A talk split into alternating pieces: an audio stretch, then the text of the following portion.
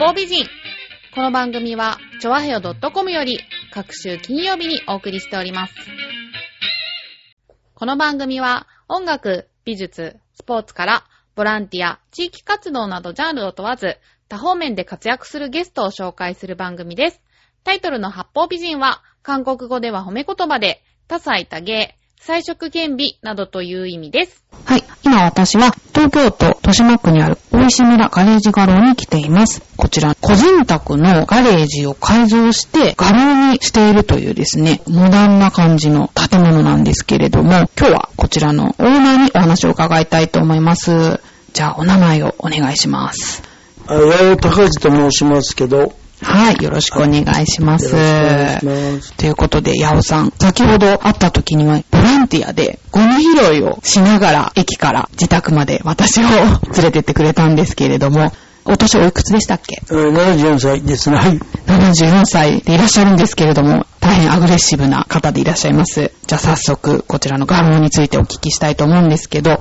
画廊を始めたきっかけっていうのは何なんでしょうか？はい。あの、し仕事を60歳で自主廃業いたしまして、そこで思い出したのが、三重県松阪市から、15キロ離れたカード橋っていう県立公園の、箱庭みたいなところに大石村っていう村がありまして、郷土愛のから、画家の思いとか食についてなどを語り合いたいと思って、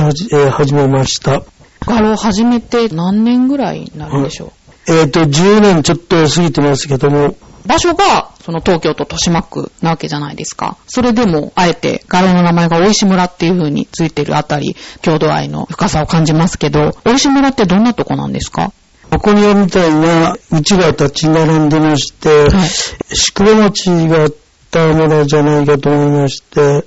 で、あの、お寺さんとかが多い、心を大事にする村だと思います。日本画から中国画、いろんな絵が飾ってありますけれども、どんな人たちの作品があるんでしょうか？はい、はじめにあの、同じ京都の三重県の人の、えー三人の絵とか、芸大に入入られた方の絵とか、油絵もありますし、デッサンとかも飾ってありますよね。えーそうですね、はい。あとこの銅板画っていうんですか？はい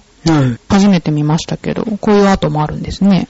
あそうですね、これ、この方が創作で銅版始めまして、今、生存されると100歳以上なんですけど、明治生まれの方ですね。そうですね、はい。こちらはどういった関係の方なんですか？大石村出身で芸大を卒業して、あの、銀座で事務所を持っていまして、あ戦後、あ大石へあ戻ってみまして、その作品があります。その方はあの、絵をあまり売らなかったものですから、えー残ってます。なるほど。はい同じ郷土の方なんですね。あそうですね、はい。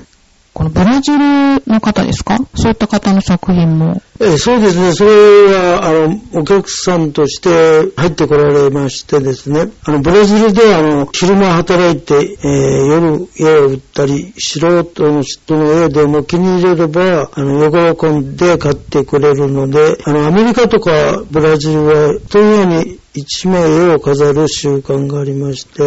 ああ、そうなんですか。どういう感じの絵を飾るんでしょうかね。えっ、とね、アメリカは割とあの写真の絵が多かったのですけど、まあブラジルは割とそうでもないところがまた違う、えーアメリカとは違うところがありますね。はい。うんお客さんとして来る方っていうのはどういう方が多いんですか？イベントがありましたりしますと、オーストラリア人とか、まあいろいろ見えますけど、イベントっていうのは例えばどんなイベントでしょうか？えっ、と、まあ、近いところでは、あの、モンパルナス怪獣美術館と言いまして、西口の活性化のために、えー47県が参加して、JR 地下鉄、丸い東部デパートとか、商店街が協力して、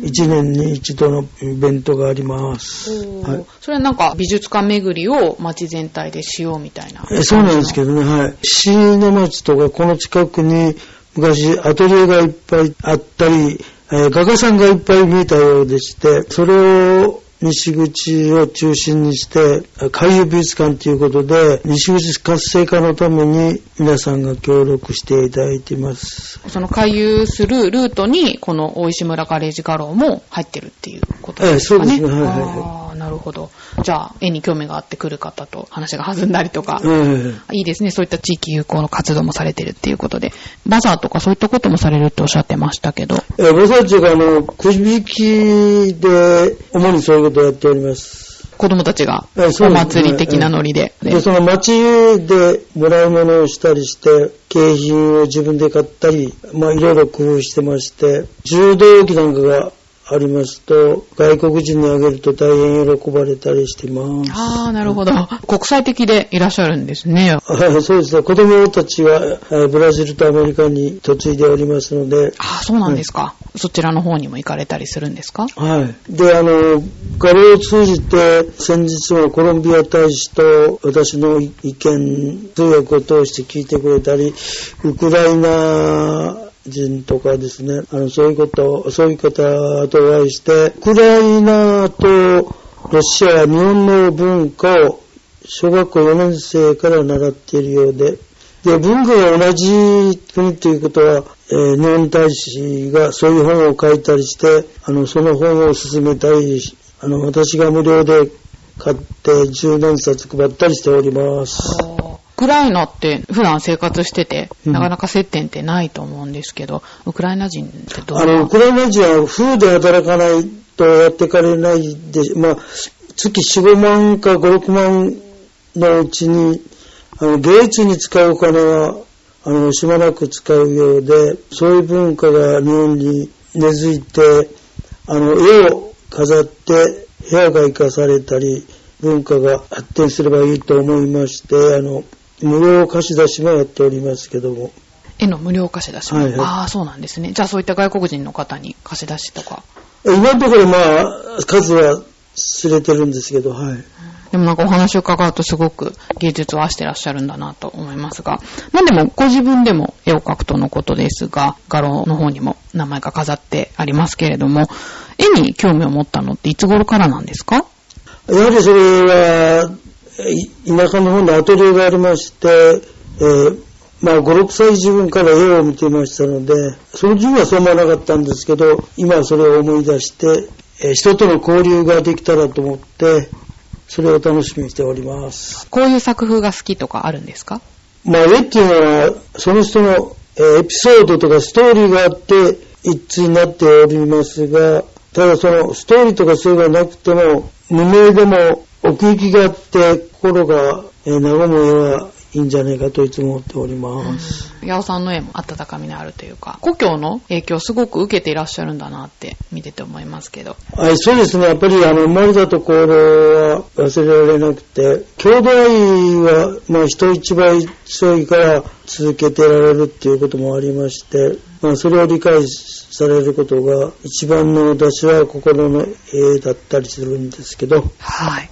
こちらの画廊なんですけど、無償でやっておられるということを伺ってですね、なかなか無償で場所を貸して絵を売ってって大変なんじゃないかと思うんですけど、どんなことが楽しみで続けてらっしゃるんですか？そうですね、あの、アーティストっても、いろいろ音楽家とかいろいろあるんですけど、絵を描く人っていうのは、まだ、その直接お客さんとあ、対面することが、町の絵描きさんはそういうことがあまりないように思いまして、売り手と買い手の様子が私は自分に味わえられない楽しみ方の一つなんですよ。まあでも確かにね、こういったことをされてるといろんな出会いがありますよね。はい。ウクライナ大使ですか？まあそういった方もね、なかなか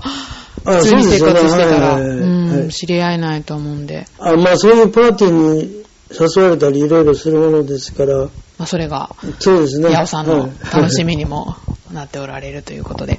じゃあ、今後、こちらのガローをどんな風にしていきたいですか？はい、私は世の中が、あの、実生活と芸術の違いっていうのはよくわからないんですけど、実生活のあの、振る舞いが芸術じゃないかと思ったり、ことが浸透すれば世の中平和になるんじゃないかと思ったりしておりますけど。浸透するために柄を続けていると、大変高い志を持って本当にこういった74歳の方がいらっしゃるってだけでも励みになりますよね。ありがとうございました。ということで今回は大石村ガレージ画廊の八尾さんにお話を伺いました。ありがとうございました。